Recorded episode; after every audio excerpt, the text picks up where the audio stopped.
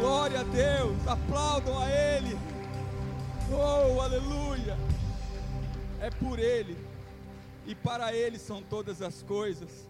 É porque Ele vive que nós estamos aqui. É porque Ele vive que nós temos vida e vida em abundância. Oh, aleluia! Glória a Deus! Dá um abraço aí no seu irmão do lado aí. Fala que bom que você está aqui. Oh, Deus maravilhoso. Louvado seja o nome do Senhor. Aleluia. Paz seja com todos. Amém. Paz seja na sua casa. Paz seja na sua família.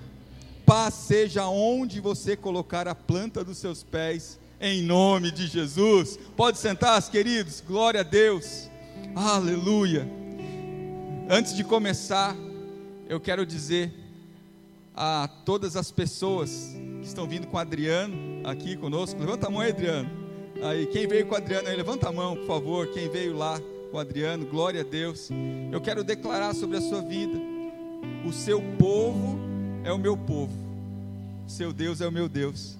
Então vocês são muito bem-vindos aqui, a casa de vocês. Conte conosco para o que precisarem. Deus abençoe, viu? Amém. Glória a Deus. Queridos, eu trago uma palavra da parte de Deus para vocês. Essa palavra veio ao meu coração ontem. Estive em São Paulo ontem, até não consegui estar num compromisso aqui em Pinda, que eu tinha um compromisso marcado em São Paulo já há algum tempo. E eu tive uma experiência muito triste em São Paulo. Estava num shopping que fica bem no centro de São Paulo, Shopping Light, e ele é todo de vidro, e de cima eu estava vendo a comemoração do carnaval, do povo que estava nas ruas lá comemorando o carnaval, e foi algo muito impactante. Eu saí de lá com o meu coração assim muito triste de ver como tem pessoas vivendo a vida hoje. E isso me trouxe essa mensagem que o Senhor colocou em meu coração. Obrigado, pessoal. Obrigado. Deus abençoe. E isso me trouxe essa mensagem. Porque o carnaval, eu fui, o Senhor me levou a verificar a respeito disso, né? Essa festa que surgiu na Idade Média, esse carnaval, deriva do termo latim carnes levale, que quer dizer retirar a carne. Tem relação com a origem da festa do carnaval. E essa festa é uma festa que, inclusive, a Igreja Católica colocou porque encerra no início da quaresma. Então era uma semana para que as pessoas pudessem ali colocar para fora toda a sua carnalidade, colocar para fora todos os seus desejos, toda a sua impulsividade, aproveitar tudo o que era da carne durante esse período, para poder resistir à quaresma, né? Então, que vem antes da Páscoa. Então isso aí começou de uma maneira muito, muito triste. E aí, durante aqueles dias, são muitas coisas que acontecem lá. Bebedice, acontece muitos estupros no meio dessa de toda essa confusão. Acontece pessoas se envolvendo com pessoas, tudo que é da carne é nesse período. E havia também uma festa que onde eles colocavam um preso, pegavam um preso e colocavam ele como rei durante cinco dias. E aí, né, durante aqueles cinco dias, ele fazia tudo que ele queria, ele dormia com as mulheres do rei. Olha que coisa. E fazia tudo, mandava e desmandava durante cinco dias. Mas no quinto dia ele era morto, ele era sacrificado. Então a gente olha, quando a gente olha para o carnaval hoje como uma coisa tão inocente para muitas pessoas, a gente olha, ah, é o carnaval. Para o crente é o feriado, né? Para nós é o feriado. Mas o carnaval, ele tem trazido coisas muito tristes. E aqui, o que mais me chamou a atenção ontem, vou compartilhar com vocês. Eu vi, tive uma imagem que eu olhei, quatro homens se beijando. Mas não eram dois, dois, não eram quatro homens juntos, se beijando ao mesmo tempo. Quando eu vi aquilo, eu fiquei assim, estarrecido, porque a imagem que eu tinha, mas não era um caso isolado, era uma rua inteira com todo esse tipo de situação. E eu olhando de dentro do shopping pela janela. O Espírito Santo falou em meu coração: Sodoma e Gomorra, é isso, antes da destruição. E aí o Espírito falou muito forte em meu coração: Jesus está voltando. O tempo da destruição daquilo que nós estamos vendo está chegando. E eu fiquei impactado com aquilo. Viemos até no caminho conversando a respeito disso e como o mundo está de ponta cabeça. E as pessoas vivendo como se fosse o último dia da sua vida, mas não para se entregar para Jesus, porque pode ser o último dia, para se entregar para o inimigo, para se entregar aos desejos da sua carne, para se entregar a todo tipo de coisa que vem à cabeça. E a palavra de Deus nos diz, Romanos 6:23, pois o salário do pecado é a morte, mas o dom gratuito de Deus é a vida eterna. E é isso que nós precisamos. Pessoas mesmo mesmo cristãs estão sendo levadas ao engano. Tem crente levando o seu filhinho, sua filhinha. Ah, mas nós vamos na matinê do carnaval. Porque tem um monte de gente que vai. Então, o Senhor vem tratar conosco hoje a respeito disso. Querido, não é porque tem um monte de gente que vai que você tem que ir. As pessoas estão sendo levadas pelo que todo mundo está fazendo, mas o mundo jaz do maligno, e a gente sabe disso. E eu quero que você entenda: pessoas estão sendo levadas pelas circunstâncias, mas nós não somos levados pelas circunstâncias, nós somos levados pela palavra de Deus, amém? Nós somos conduzidos pelo Espírito Santo de Deus, não somos levados pelas circunstâncias. E aqui eu quero começar a pregar 1 Samuel 10, 8, e aqui é o texto base da palavra de hoje. Se você puder abrir a sua Bíblia, 1 Samuel, capítulo 10, versículo 8. Glória a Deus.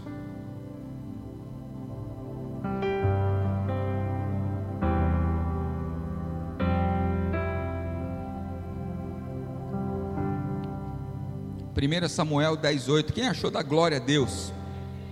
Aleluia. Assim diz a palavra do Senhor: Vá na minha frente até Gilgal, depois eu irei também para oferecer holocaustos e sacrifícios de comunhão. Mas você deve esperar sete dias até que eu chegue e lhe diga o que fazer. Aleluia. Pai, esta é a tua palavra. O Senhor tratou em meu coração essa palavra vem diretamente dos céus. Que o Senhor fale com cada um aqui hoje, segundo a necessidade de cada um. Que eles entendam essa palavra segundo a sua vida e segundo aquilo que o Senhor tem de propósito para a vida deles. Que o Senhor me use como um canal de bênçãos hoje. É assim que eu peço e agradeço, em nome de Jesus. Glória a Deus. Queridos, a palavra de hoje vem falar conosco, porque aqui diante desse contexto, Saul, que era um rei que muito vitorioso, um rei próximo ao Senhor. O Senhor dava muitas vitórias a ele, e aqui a gente vê Samuel falando para ele: vá à frente até Gilgal, e eu irei também para oferecer os sacrifícios, os holocaustos, para preparar para a batalha.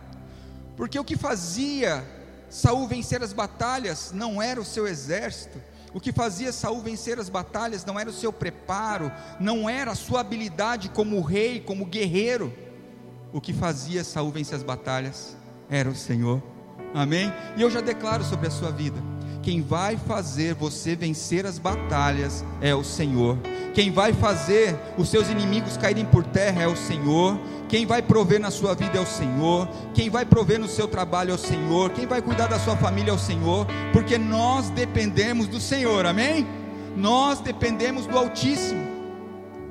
Mas aqui a gente entende que Saul também vivia uma vida assim, de dependência do Senhor.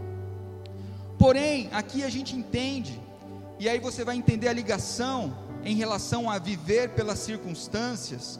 Repita comigo: viver pelas circunstâncias. Saul, ele vivia de acordo com a vontade de Deus, ele seguia aquilo que Deus falava e ele era vitorioso. E aqui, diante desse momento, a gente entende que nessa batalha, Samuel demorou. Samuel não chegou durante os sete dias que ele disse que chegaria para oferecer os holocaustos. Ele não chegou em tempo para fazer isso.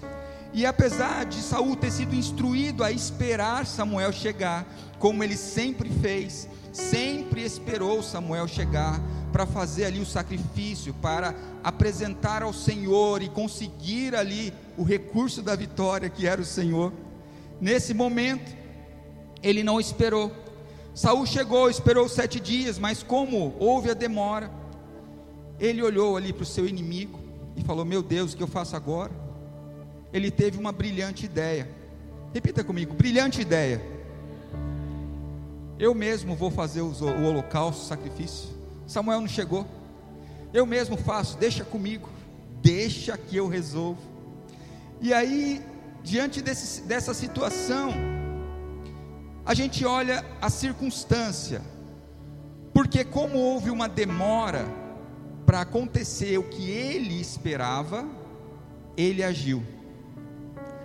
E eu ligo isso com a minha vida e com a sua vida. Quantos de nós não agimos precipitadamente? Porque aquilo que a gente estava esperando não aconteceu. Você, porque não aconteceu aquilo que você está esperando da parte de Deus, você toma uma decisão de agir de maneira precipitada. Deixa que eu resolvo. O Senhor está demorando para agir em meu favor. Deixa que eu resolvo. E aqui eu vejo que agir pelas circunstâncias só nos traz prejuízo. Repita comigo: prejuízo. E a parte mais triste está em 1 Samuel 13, 12. Diz assim: Pensei, agora os filisteus me atacarão em Gilgal, e eu não busquei o Senhor, por isso senti-me obrigado a oferecer holocausto. Essa justificativa é a justificativa que muita gente vai dar no inferno. Eu me senti obrigado a fazer, porque todo mundo estava fazendo, aí eu fiz também.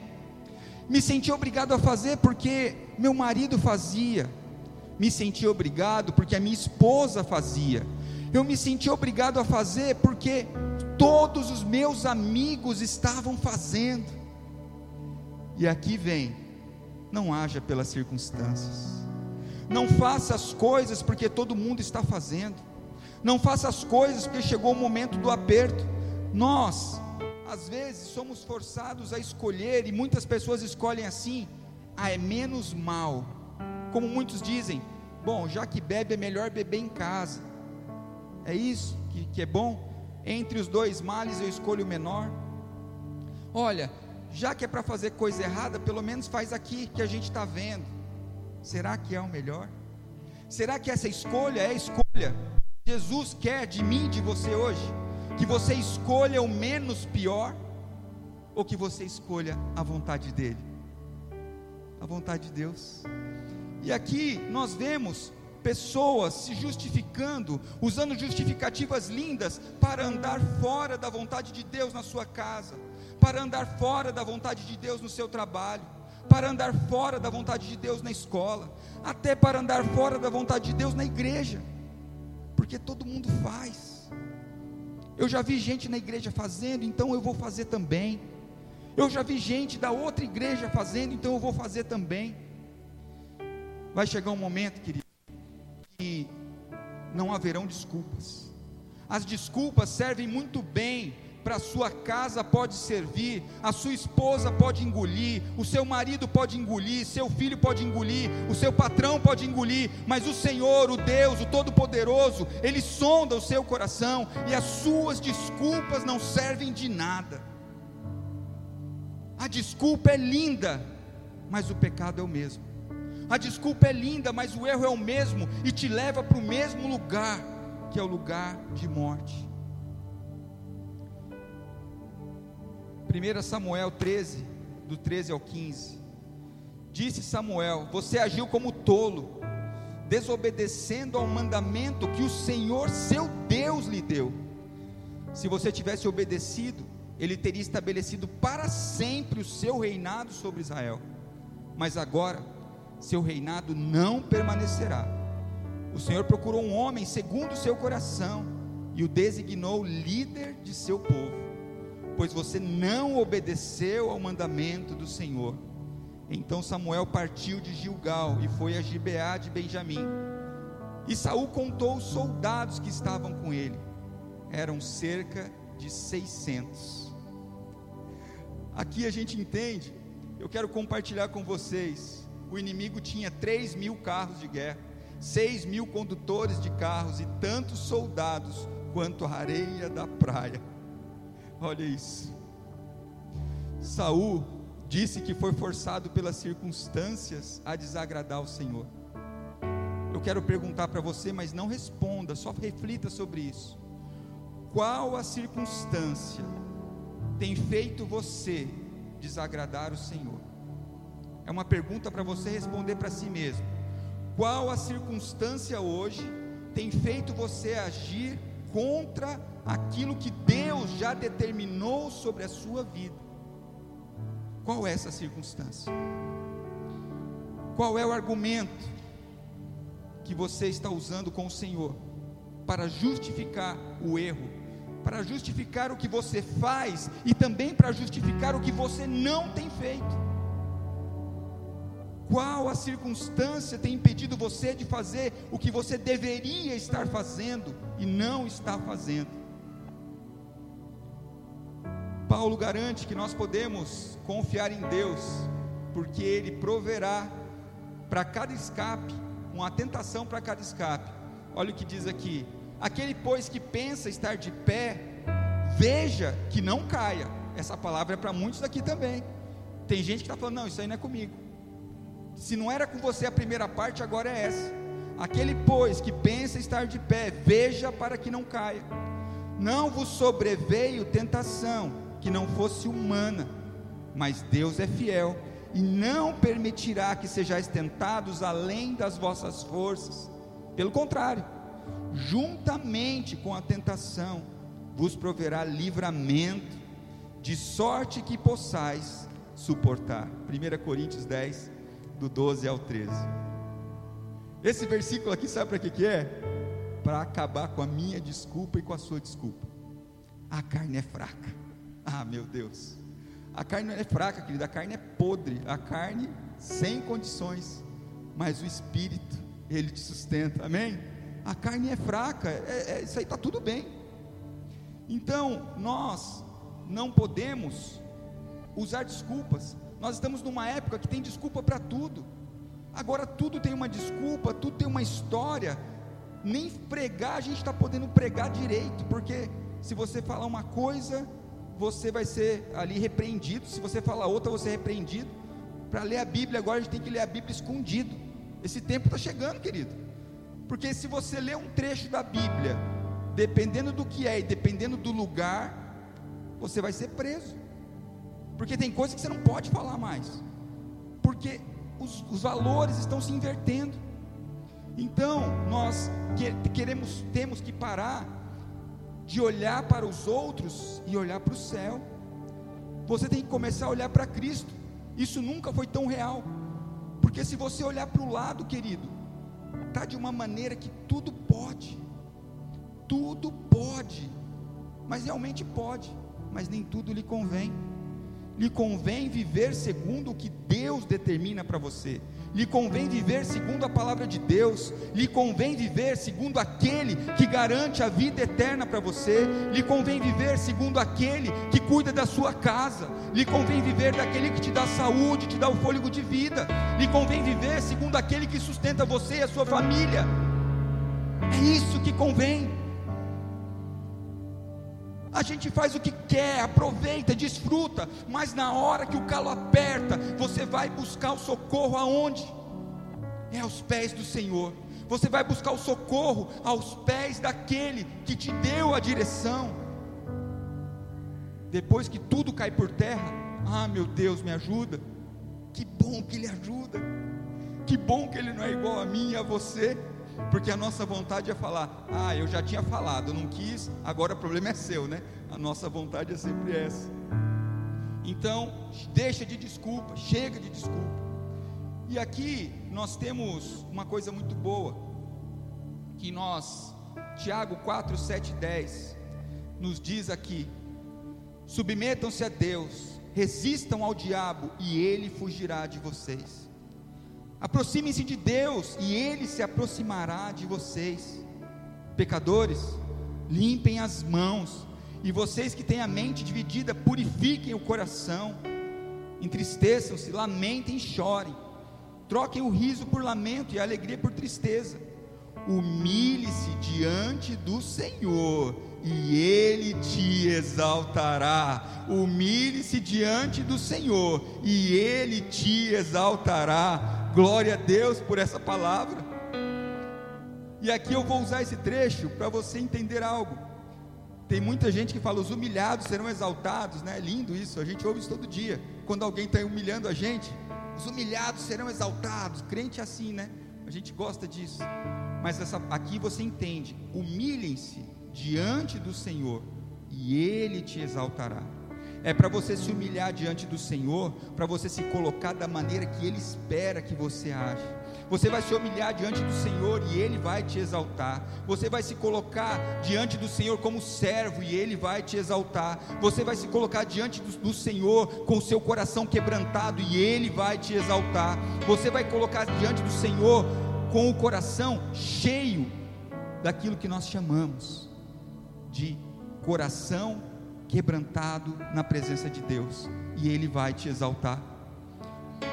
Davi era um homem segundo o coração de Deus, não era porque ele não errava, não era porque ele não falhava, porque ele falhava muito, mas ele se arrependia verdadeiramente. E aquele que se arrepende diante do Senhor é exaltado por ele, porque o Senhor ama aqueles que têm um coração humilde e quebrantado. Precisamos deixar de ser prisioneiros do pecado. Chega daquele pecado de estimação que você está tentando se livrar dele há anos, mas continua te perseguindo. Chega, já deu tempo, já é a hora disso acabar já passou da hora de você tomar uma atitude para mudar a sua vida de uma vez por todas, transformar a sua vida, porque você quer viver o que é bom, o que é perfeito, o que é agradável. Quem quer isso aqui? Levanta a mão. O bom, o perfeito e agradável, eu também quero, mas isso aí só está em um lugar, querido, que é no centro da vontade de Deus. Não tem bom, perfeito e agradável longe da vontade de Deus. Tem muita coisa boa, sim, mas não é agradável, não é perfeito. Tem muita coisa prazerosa, mas que vai te levar para a destruição. A palavra do Senhor nos fala: assim encontro essa lei que atua em mim. Quando quero fazer o bem, o mal está junto de mim. No íntimo do meu ser, tenho prazer na lei de Deus, mas vejo outra lei atuando nos membros do meu corpo, guerreando contra a lei da minha mente, tornando-me prisioneiro da lei do pecado que atua em meus membros. Romanos 7, do 21 ao 23. Querido, a nossa carne, ela sempre vai querer o que não é de Deus. Então eu estou te falando isso porque não serve mais essa desculpa. Isso aí não pode mais ser desculpa para você e para mim, para a gente fazer aquilo que desagrada ao Senhor. Pois aqui na palavra de Deus já está falando isso, não é uma novidade. Mas existe algo para nós que é o Espírito Santo de Deus, que o Senhor nos deixou aqui para nos ajudar, para nos auxiliar. A mentalidade da carne é inimiga de Deus. Quem vive segundo a carne tem a mente voltada para o que a carne deseja, mas quem vive de acordo com o Espírito tem a mente voltada para o que o Espírito deseja. A mentalidade da carne é morte, mas a mentalidade do Espírito é vida e paz. A mentalidade da carne é inimiga de Deus porque não se submete à lei de Deus, nem pode fazê-lo. Quem é dominado pela carne, não pode agradar a Deus. Oh, aleluia. Ai dos que se levantam pela manhã e seguem a bebedice, continuam até alta noite, até que o vinho os esquente. Liras e harpas, tamborins e flautas e vinho há nos seus banquetes, porém não consideram os feitos do Senhor, nem olham para as obras das tuas mãos. Que palavra para um domingo que você podia ter ficado em casa. Que palavra para um domingo que você podia ter ficado lá com essa temperatura boa que ficou agora. Mas você veio aqui porque o Espírito Santo de Deus quer falar com você hoje. E mais do que isso, Ele quer usar você hoje como boca dele, por onde você for. Eu declaro sobre a sua vida que você sairá daqui como brasa tirada do altar. Essa palavra vai queimar seu coração e você será instrumento de Deus para a transformação de vidas essa semana. Em nome de Jesus, o Senhor vai te dar a oportunidade para que você venha usar essa palavra que o Senhor coloca em seu coração hoje. Porque as cadeiras que estão vazias aqui é uma para cada um de vocês, para trazer alguém, para ser usado por Deus, para transformar a vida de alguém essa semana. Em nome de Jesus, aplauda ao Senhor. Oh, aleluia!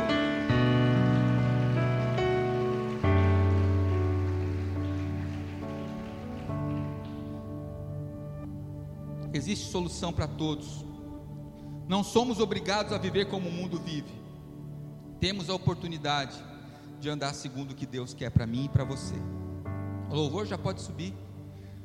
O Senhor deseja que você mude de vida porque quem está em Cristo não há condenação, e a palavra nos fala. Portanto, agora já não há condenação para os que estão em Cristo Jesus, porque por meio de Cristo Jesus, a lei do Espírito de vida me libertou da lei do pecado e da morte.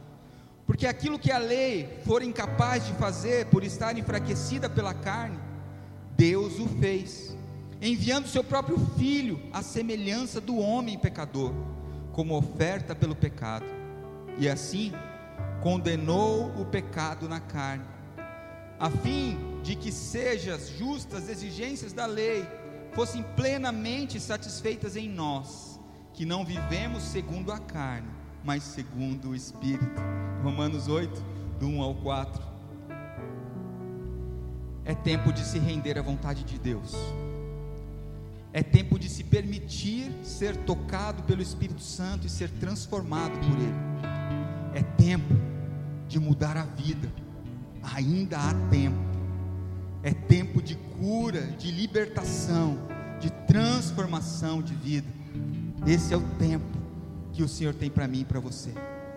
Não importa quanto errado esteja a sua vida, quão errado esteja, quais sejam os pecados, quais sejam os erros, não importa isso agora, pois nós temos Jesus que deixou o seu sangue naquela cruz para que todos aqueles que neles creiam seja salvo e tenha a vida eterna. Meu pecado, seu pecado já está pago. A conta já foi zerada. Você precisa crer e aceitar isso sobre a sua vida. Amém? Creia no Senhor.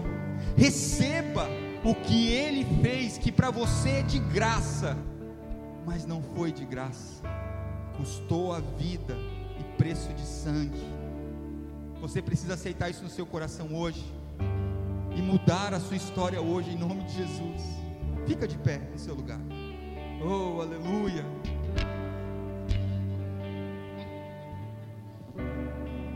O Senhor tem coisas novas hoje.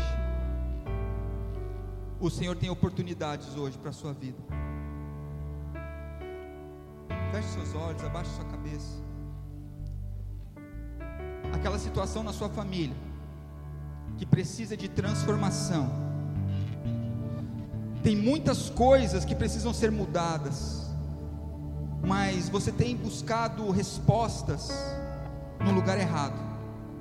A resposta não está no seu filho, a resposta não está no seu marido, não está na sua esposa.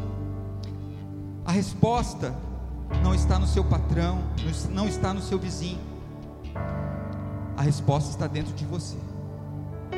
Você é a resposta. Você é a resposta para a transformação de vida que você está esperando nessa pessoa. Você é a resposta para a cura que você está esperando no outro. É muito fácil deixar que o outro seja o responsável por aquilo que tem afligido o meu coração e o seu coração. Você é a resposta. Você veio aqui hoje para ouvir isso. Você é a resposta para você e para o outro. Você está aqui hoje não é à toa. Tem pessoas com o coração aqui tão machucado, tão ferido. Pessoas que já estão sem esperança. Não tem jeito, não dá. Já fiz de tudo, nada resolve. Você estava procurando a resposta no lugar errado. O Senhor te diz hoje. Busque a resposta hoje em você. Que essa história termina hoje e é transformada hoje em nome de Jesus. Aleluia.